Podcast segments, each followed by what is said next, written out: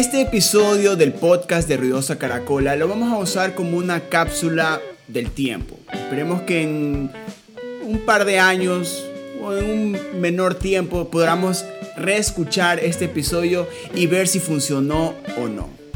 Hoy quiero hablar el, algo que en serio se genera misterio, genera dudas y también eh, muchos cuestionamientos sobre la música local. Es sobre si existe o no existe industria en la escena musical ecuatoriana.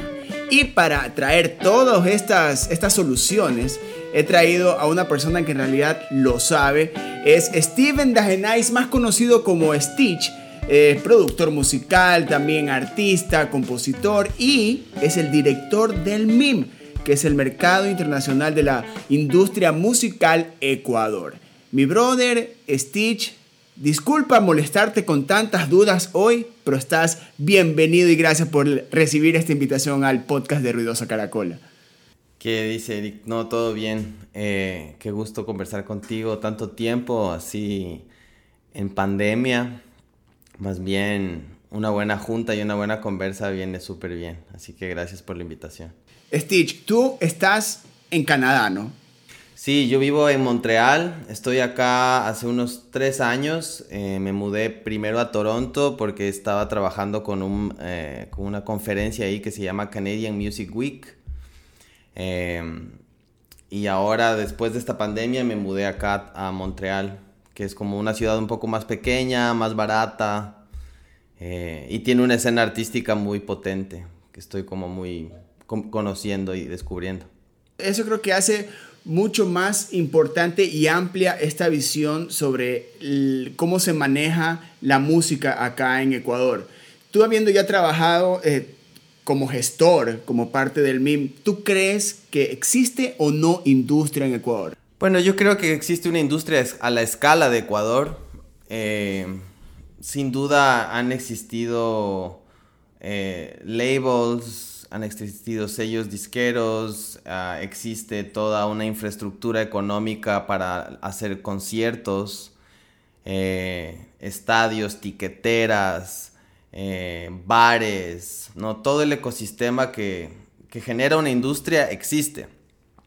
Eh, todos estos actores que, que generan toda la cadena de producción de exportación de música hacia el mundo y también eh, un Producto Interno Bruto Nacional em, es una industria, ¿no? Así como la industria maderera, la industria de las flores, del banano.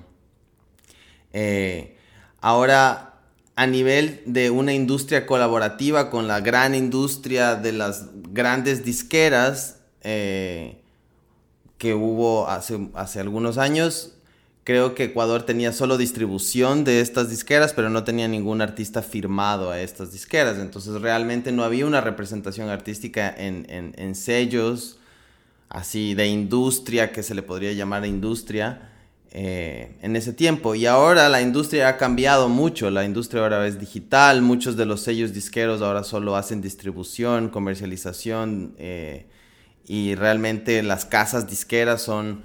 Eh, productoras independientes de los mismos artistas. Entonces, yo creo que Ecuador tiene una industria que es una industria a su escala, ¿no? Porque Ecuador es un país bien pequeñito, eh, que tiene una diversidad enorme y, artistas increíbles, pero sin duda en volumen eh, es mucho más pequeño, ¿no? Si es que lo comparas con Colombia, lo comparas con México, Argentina, que son industrias que tienen más gente. Entonces, de alguna manera hay como más inversión, más dinero y pueden ser más eh, visibles. Pero en Ecuador yo creo, a mi manera de ver, es que existe una industria, existe una industria eh, que es bastante eh, hazlo tú mismo y ha sido así durante mucho tiempo. Em, porque no han habido como esquemas súper claros de de qué, quiénes son los, los agentes, ¿no? Para qué funcionan agencias musicales, para qué funcionan los managers. Eh, y que estos managers estén en contacto con, con los negocios o con los eh, contratos de, de, giras o de distribución de música con artistas ecuatorianos para que estos artistas puedan como que generar una cadena mucho más grande de comercialización y de ahí pensar en que existe una industria. Em, Pero a mi manera de verlo es, es, es como te digo, existe una industria, es una industria pequeña, pero es una industria en sí. Esto, todo esto puede encerrarse como que la industria a nuestra escala, pero como, como tú lo dices, pero también puede ser como que la industria eh, musical a nuestra manera, porque también se, se involucra el, el, hazlo todo tú mismo, donde el músico hace de, de manager, de productor, de, del inversor, de capitalista, en, toda, en, en todas sus partes, pero no reconoce muy bien los roles, porque simplemente estas son cosas que se van aprendiendo en el camino, no es que estudió para esto, tiene identificado su rol. ¿Tú crees que eso es lo que le falta al, al, ah. al, a la escena de como que empezar a, a dividir el aparato gestor del, del, que tiene que ver en la música como negocio, donde el artista se dedica a ser artista, donde el manager es, sabe eh, su rol, donde el que se encarga del road manager sabe su rol, ¿Tú crees que eso es lo que, lo que falta, como que dividir esos roles para que en base a eso exista no solo el flujo de trabajo, sino también el flujo de artistas, el, también el, el trabajo, que los medios también se involucren, que conozcan, que presenten? ¿Tú crees que en cada uno de estos roles, en cada uno de estos papeles, hay algo que trunca esa evolución? ¿Qué, qué está pasando que no permita que el músico no pueda vivir de su música acá? Bueno, yo creo que son muchos factores. Em, por ejemplo, digamos, pongamos por, como ejemplo dos industrias eh, visibles, ¿no? Y que son dos industrias que yo conozco. Digamos, la industria americana, eh, ¿no? sellos disqueros, y la industria canadiense. La industria canadiense tiene un apoyo muy grande gubernamental y existen muchos fondos públicos para los artistas que ha sido un poco la visión que han tenido las oficinas de exportación alrededor, del mundo y Ecuador también con el Ministerio de Cultura y generando como políticas públicas a través de financiamientos y fondos para artistas. Por ejemplo, en Estados Unidos no funciona eso así. Es un modelo 100% capitalista y no hay tantos eh, beneficios públicos para los artistas como existen en Canadá. Sin embargo, es una industria que es mucho más grande. Nosotros acá en Canadá comparamos un poco eso de como, como que Canadá es un, es un mercado chiquitito a comparación de lo que es Estados Unidos, porque hay muy poca gente viviendo en Canadá a la, final. Entonces, eh, yo creo que en Ecuador uno de los, uno de los problemas es que eh, muchos de los artistas han empezado a basar sus carreras eh, a través de financiamientos públicos y depender de eso y que los festivales dependan de eso y que los sellos dependan de eso y que la, y la creación de los discos dependan de eso. Em, entonces creo que si bien existe un buen, hay como, hemos, hemos aprendido recién a cómo manejar medios públicos y hemos aprendido recién a cómo eh, gestionarlos y, y, dirigirlos hacia el crecimiento de una industria. Eh, obviamente estos, fondos tienen que no ser el, el, pilar fundamental en la carrera de un artista, sino que tiene que haber, como tú dices, toda esta otra cadena de valor con managers, con gestores, con agentes que, que de alguna manera también han sido bastante informales. Aunque los mejores managers y los managers que, yo leo y, leo historias sobre ellos y, y pues tienen como artistas que están eh, teniendo una carrera muy grande. Casi todos son como amigos, primos o es alguien que estudió eh, matemática, o sea, es como que nada que ver. Porque no hay, no hay realmente como una escuela de, negocios de entretenimiento y música, sino que es realmente gente que se empieza a involucrar eh, con esta misma idea, con esta misma idea de como hazlo tú mismo y, y hacer como aprender al hacer de alguna manera. Y en tu, en tu eh, práctica, en tu práctica como, como artista, como compositor, como productor, eh, ¿tú cómo eh, realizas este ejercicio? tú sabes que también, aparte de, de, como artista, también estás muy involucrado en cómo se mueve la escena musical y cómo se mueve el negocio de la música. Pero tú al momento de, de ser Stitch, el artista, ¿qué tanto infiere el trabajo post musical, ya cuando la canción está lista y tienes que salir a trabajarla ya con estos otros factores.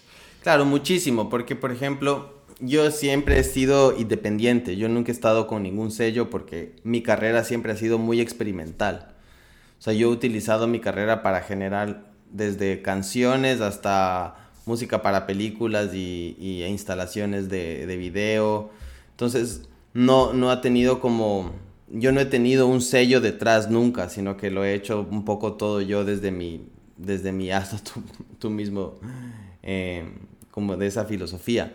Eh, pero sí he trabajado mucho con organizaciones y compañías que manejan directamente marketing para artistas. Entonces, yo lo que veo cómo funciona en el sector un poco más corporativo o cuando tienes un equipo de trabajo es justamente que, que hay todos estos roles que se, que, se van desempeñando como el rol de ser manager o el rol de ser un booking agent que te está ayudando a vender los conciertos, ¿no? Como generar estas empresas colaborativas, de alguna manera que sean como sostenibles, autosustentables, donde, donde los artistas realmente piensen que al, al, hacer estas labores y generar estos recursos en conjunto, se generan nuevas fuentes de trabajo para ellos mismos. Entonces, eh, una persona que el día de mañana se pone un podcast y lo trabaja, un día va a tener un ingreso de su podcast una persona que se ponga una agencia de management para artistas, un día va a tener ingresos de management para artistas. Es un poco eh, no tener miedo a, generar estos espacios y no tener miedo a generar eh, ideas y trabajos nuevos que no existen. O sea, justamente yo creo que la ruptura del modelo de, de que tengo que esperar a que el Estado me diga cómo hacer o, que se abran los fondos para hacer esto, es un poco una mentalidad que nos está afectando mucho porque, un, número uno, no hay plata, número dos, es, es muy difícil y muy pocos los recursos que se reparten. Entonces, la empresa privada también no es que está invirtiendo mucho en la industria musical porque no la ve tan formal. Entonces yo creo que sí es ahorita la labor de los colectivos, es la labor de gente como tú, de gente eh, como eh, sellos independientes en Ecuador, como Polymusic, eh, que se la creen, que arman equipos de trabajo y empiezan a, trabajar estas nuevas ideas, como si fueran startups, como compañías de startups. Entonces, obviamente cualquier compañía toma tiempo en desarrollarse, ¿no? No es que yo el día de mañana me quiero poner a vender camisetas y voy a vender todas las camisetas que tengo, a menos de que trabaje mi marca y trabaje la venta de esas camisetas. Entonces lo mismo es con la música, ¿no? Es como trabajar, eh, generar equipos. Yo creo que generar equipos y formalizar los equipos es como la única manera de, de, empezar como a, ganar ese territorio que está abandonado. al momento que, que hablamos de la industria ecuatoriana, el, como que el mensaje subliminal es cómo hago dinero de la música en Ecuador, ¿no?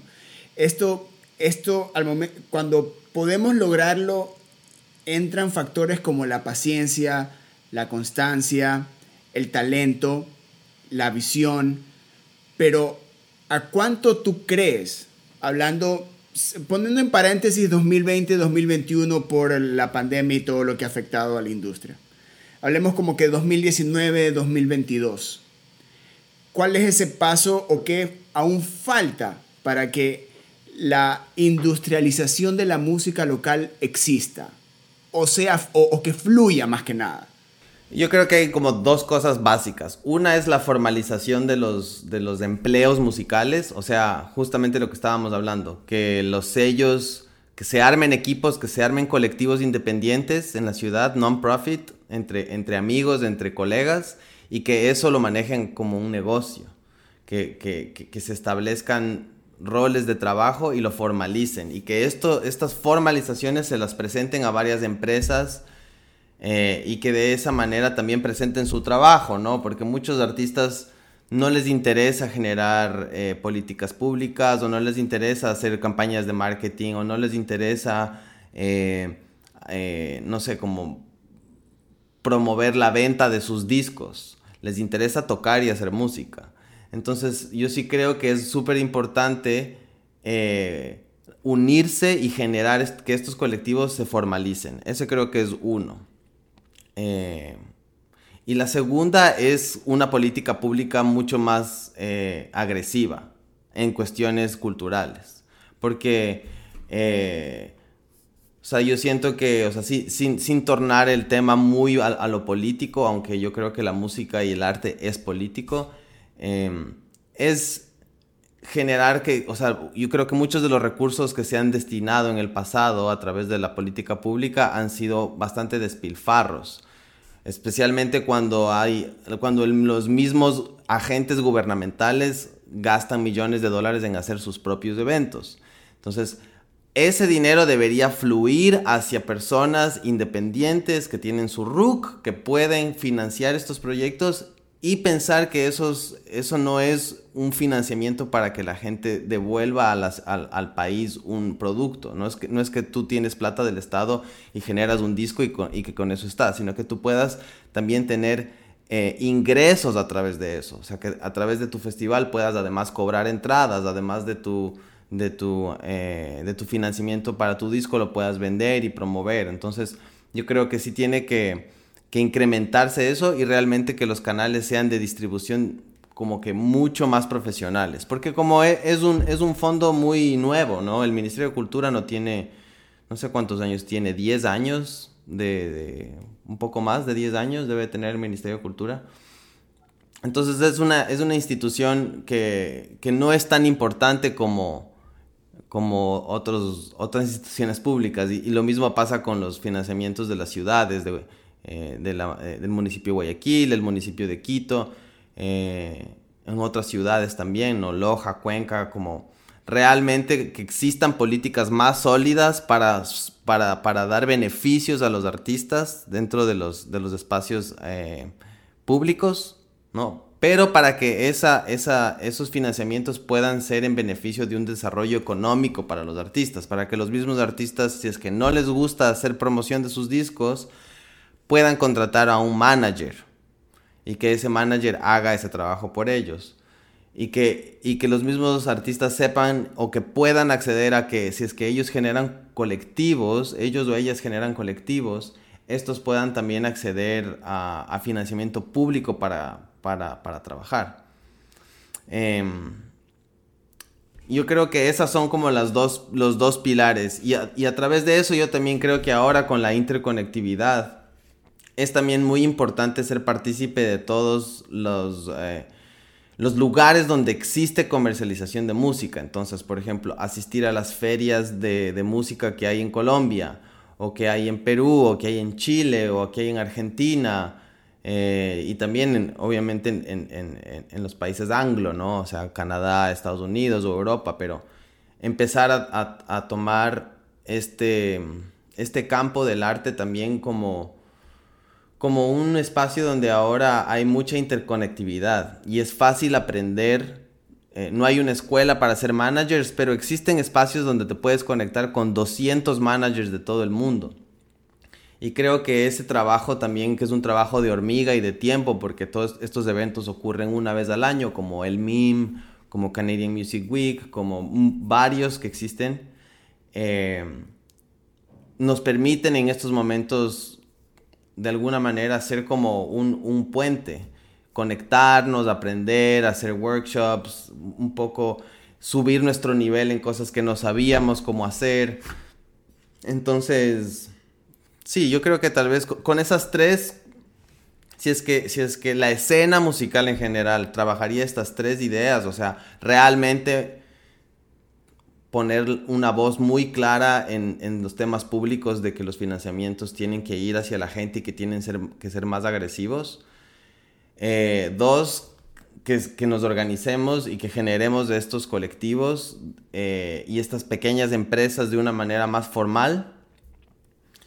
Eh, y el tercero, ya me olvidé cuál era el tercero. Ah, y el tercero es también estar en, que estos mismos managers, agents, eh, agentes estén constantemente también involucrados en lo que pasa en otros mercados cercanos, porque ahí es donde en verdad se pueden generar relaciones.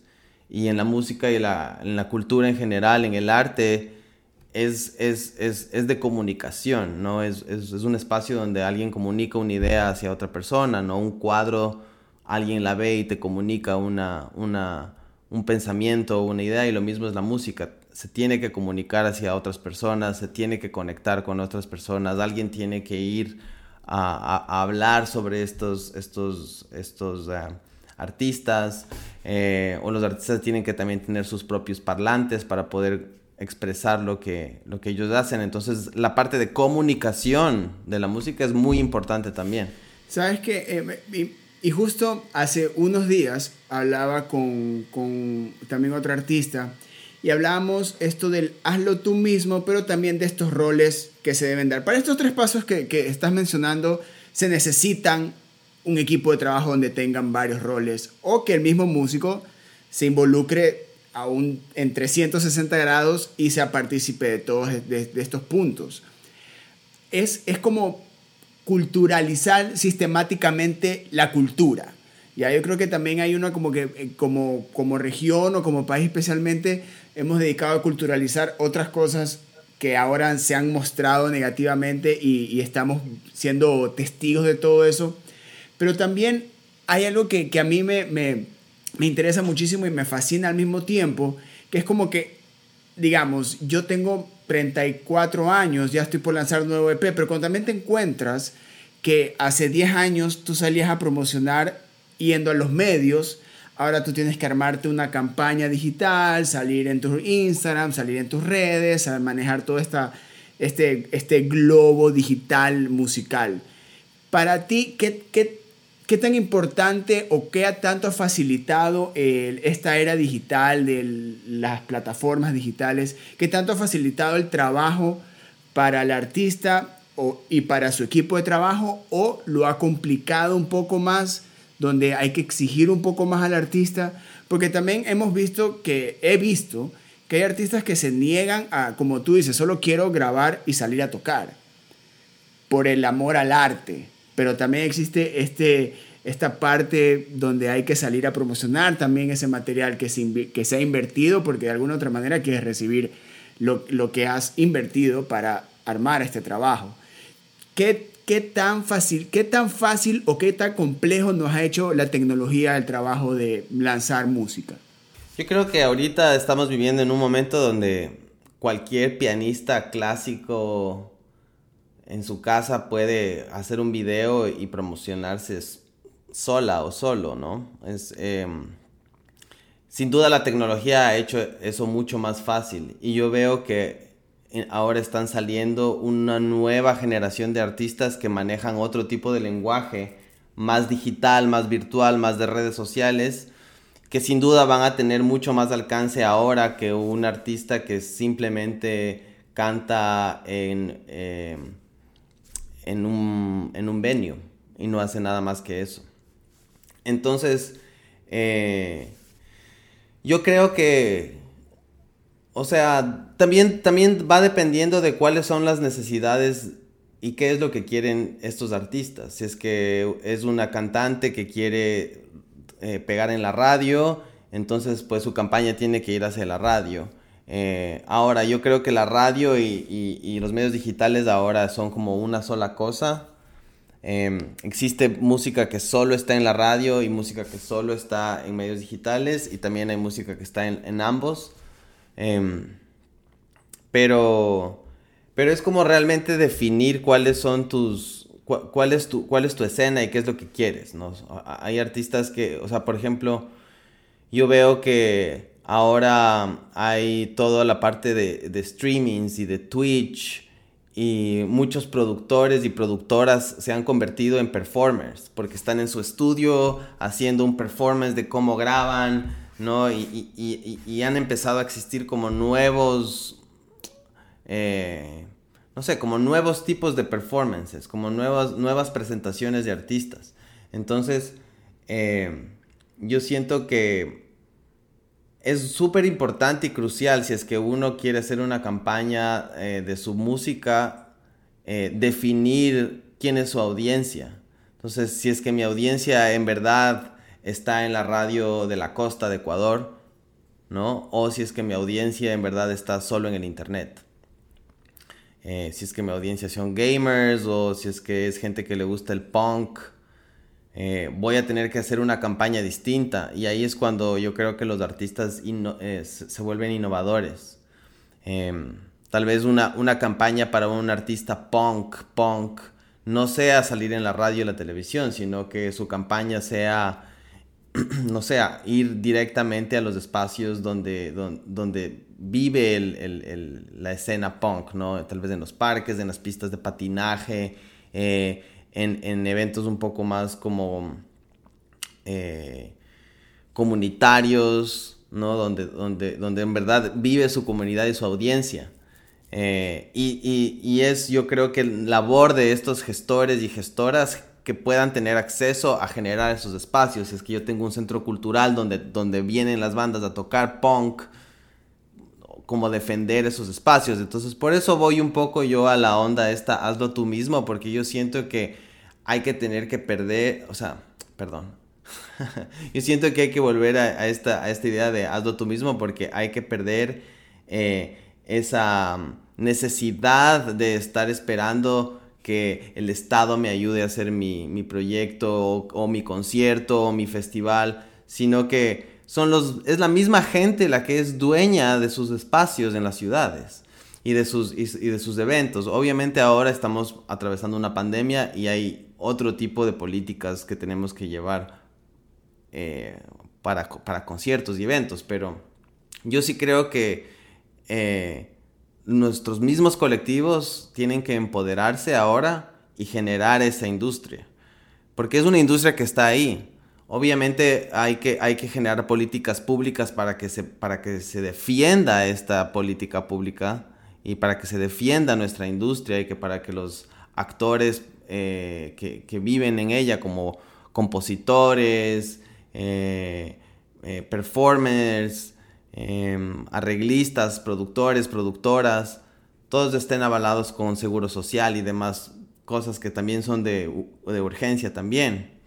Em, pero que al mismo tiempo sean estos mismos colectivos los que se empoderen y adueñen de estos espacios para generar sus, distintas industrias, sea en, el punk o sea en un artista que quiere generar eh, sencillos radiales, entonces tiene que haber un ecosistema que funcione trabajando para, para ese artista que quiere tener eh, éxitos radiales. Y ese pequeño grupo de trabajo es igual de fuerte que un equipo de trabajo que maneja una casa cultural donde tocan punk.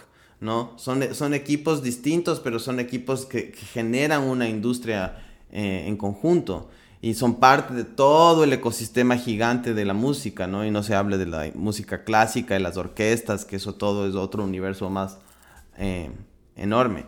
Pero yo creo que es súper importante eso, que, nuestros equipos de trabajo sepan que, trabajando formalmente hacia, hacia, hacia esto con, y exigiendo sus derechos, es yo creo que los dos pilares principales para que se fortalezca y se genere esta industria. O sea, el trabajo que estamos haciendo todas y todos en, este, en, esta escena vale muchísimo, vale oro.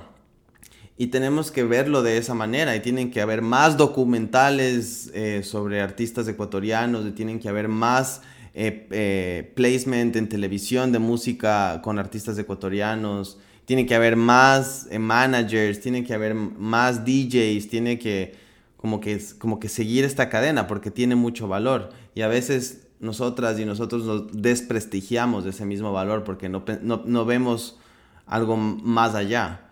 Pero yo como veo distintas escenas en, Estados Unidos y en Canadá, también veo lo mismo. Veo como grupos que se la parten para tener una agencia de, indie rock. Y no es que el indie rock es les, les haga millonarios, pero al menos tienen proyectos sustentables. Entonces yo creo que también esa manera de idealizar el éxito con, eh, no sé, con, con dinero, sino realmente medir el éxito a través de poder generar tus proyectos de una manera sana, sostenible eh, porque es una industria bastante fuerte, es dura la industria cultural. Las industrias culturales no son las industrias con más dinero tampoco. Eh, aunque a veces hay conciertos millonarios, ¿no? Pero, pero, pero es una industria mucho más, mucho más frágil, ¿no? La industria de la teca o del banano es una industria que es súper sólida, ¿no? El petróleo, no sé, bueno, hasta el petróleo se cae, pero Em, la música es súper, súper frágil. y, en esta pandemia nos hemos dado cuenta cuán frágil, ¿no? Como que todo el, el ecosistema colapsó. Entonces, eh, nos damos cuenta de que existe dinero acá, de que existe dinero en los eventos que se producen, de que existe dinero en los artistas que tocan sus shows, que llevan esa plata a su casa y con eso alimentan a sus familias. Eh, entonces, yo creo que es, es, eh, es parte de nosotros y de nosotras generar eh, estos espacios de una manera mucho más profesional y saber cuánto valemos, porque valemos muchísimo. Y, toda esa labor que ha hecho todos los artistas vale un montón. Eh, y, yo creo que con esa perseverancia y exigiendo de una manera mucho más activa y más fuerte políticas públicas, vamos a, como tener una balanza con la, con la que ir un poco más adelante de lo que estábamos. Y de ahí no creo que hay mucho más secreto, sino es camello. Claro, ese es. ¿Sabes qué? Yo estoy como que eh, eh, eh, te he puesto en un podio y yo estoy sentado en primera fila y estoy como que en este curso intensivo de cómo crear una industria o, estos pasos para poder hacer creer y crear industria. Stitch, antes de terminar, este, basándonos en estos puntos que has mencionado, para ti y, también como recomendación, ¿cuáles son las bandas locales o artistas locales que para ti han tenido ese movimiento, ese flujo de trabajo y esa visión que los ha llevado a tener como que ese paso más adelante continuamente? Yo creo que una banda que ha hecho esto muy bien es Da por ejemplo. Yo creo que Dapón eh, armó su, grupo de gente con la que trabajaba y, lo, y ha nutrido ese trabajo durante mucho tiempo que, que los ha llevado a distintos lugares. Eh, creo que Paola Navarrete también ha hecho lo mismo, que es un poco la misma, el mismo grupo de gente. Eh, y hay, hay, una, hay, hay un artista que a mí me gusta mucho de Guayaquil, eh, que yo creo que es uno de los artistas más resilientes que hay, que es Morfeo. Que creo que Morfeo es el artista, o sea, igual eh, en general Carlos es como como que él tiene esta, esto que yo les que, te estaba diciendo que es como que no importa quién te apoye, quién no te apoye, si está el gobierno, si hay plata, si hay bandas, si no hay bandas, si es trío, si es que es es como que solo para adelante haciendo su obra sin sin estar pensando mucho en temas de industria, sino más bien en, en mantenerse eh, creando como artista, como un artista en su más pura expresión. Entonces, a mí me gusta mucho eso. Yo, creo que, por ejemplo, ahí hay una gran oportunidad de generar como un equipo más grande, porque el, trabajo que ellos hacen cuando es colaborativo es muy impactante, como por ejemplo el video de Data del año pasado, no creo que se llama Enter Data, ¿no?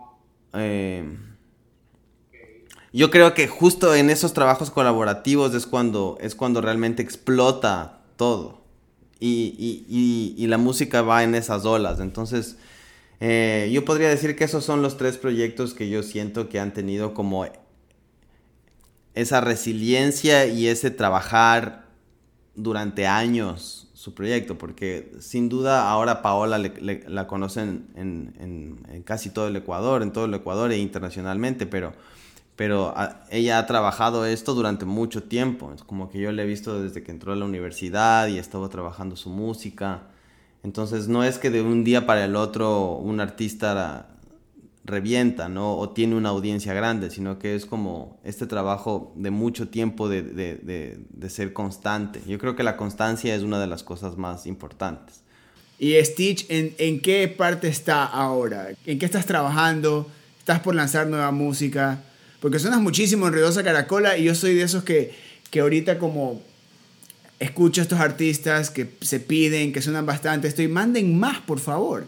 Sí, no, y, gracias. Sí, he visto que han, que han puesto muchísimo mi música ahí en Ruidosa Caracola y muchas gracias. O sea, yo, yo creo que eh, esos espacios para mí son muy queridos porque mi música es muy ecléctica. Yo hago muchas cosas muy que no tienen nada que ver lo uno con lo otro. Entonces, eh, yo sí creo que, por ejemplo, mi carrera personalmente como artista es no, no, tiene una dirección y siempre está como saltando de un lado para el otro.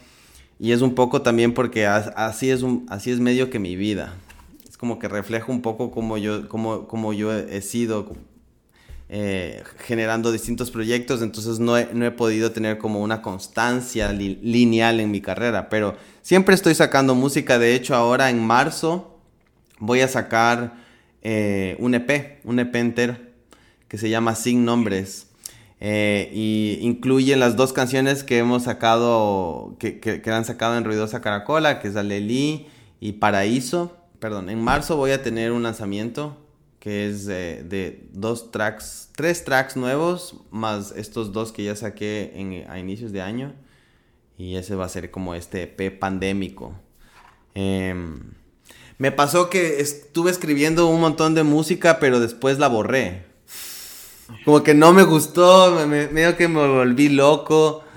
Y dije, esto no. O sea, tengo algunas canciones que escribí que ahora ya no las. No sé, creo que estaba pasando por un momento muy intenso de mi vida. Y ahora como que ya no las quiero tocar, no las quiero grabar. Las tengo grabadas, pero no van a entrar en este disco. Tal vez serán para, para un momento más adelante. Pero eso sí, no he parado de componer. He estado como componiendo un montón, con, para mí, componiendo con otra gente. Pero como yo siempre he sido como muy solitario, siempre me pasa que, que peleo conmigo mismo y no me gusta mismo un track que iba a lanzar o no. Y termino como que poniéndolos todos ahí en una carpeta. Tengo un montón de, una carpeta de un montón de tracks que están como, que, que nunca han salido. Hablando de carpeta de tracks, ¿Qué hay en el futuro para microcuentos?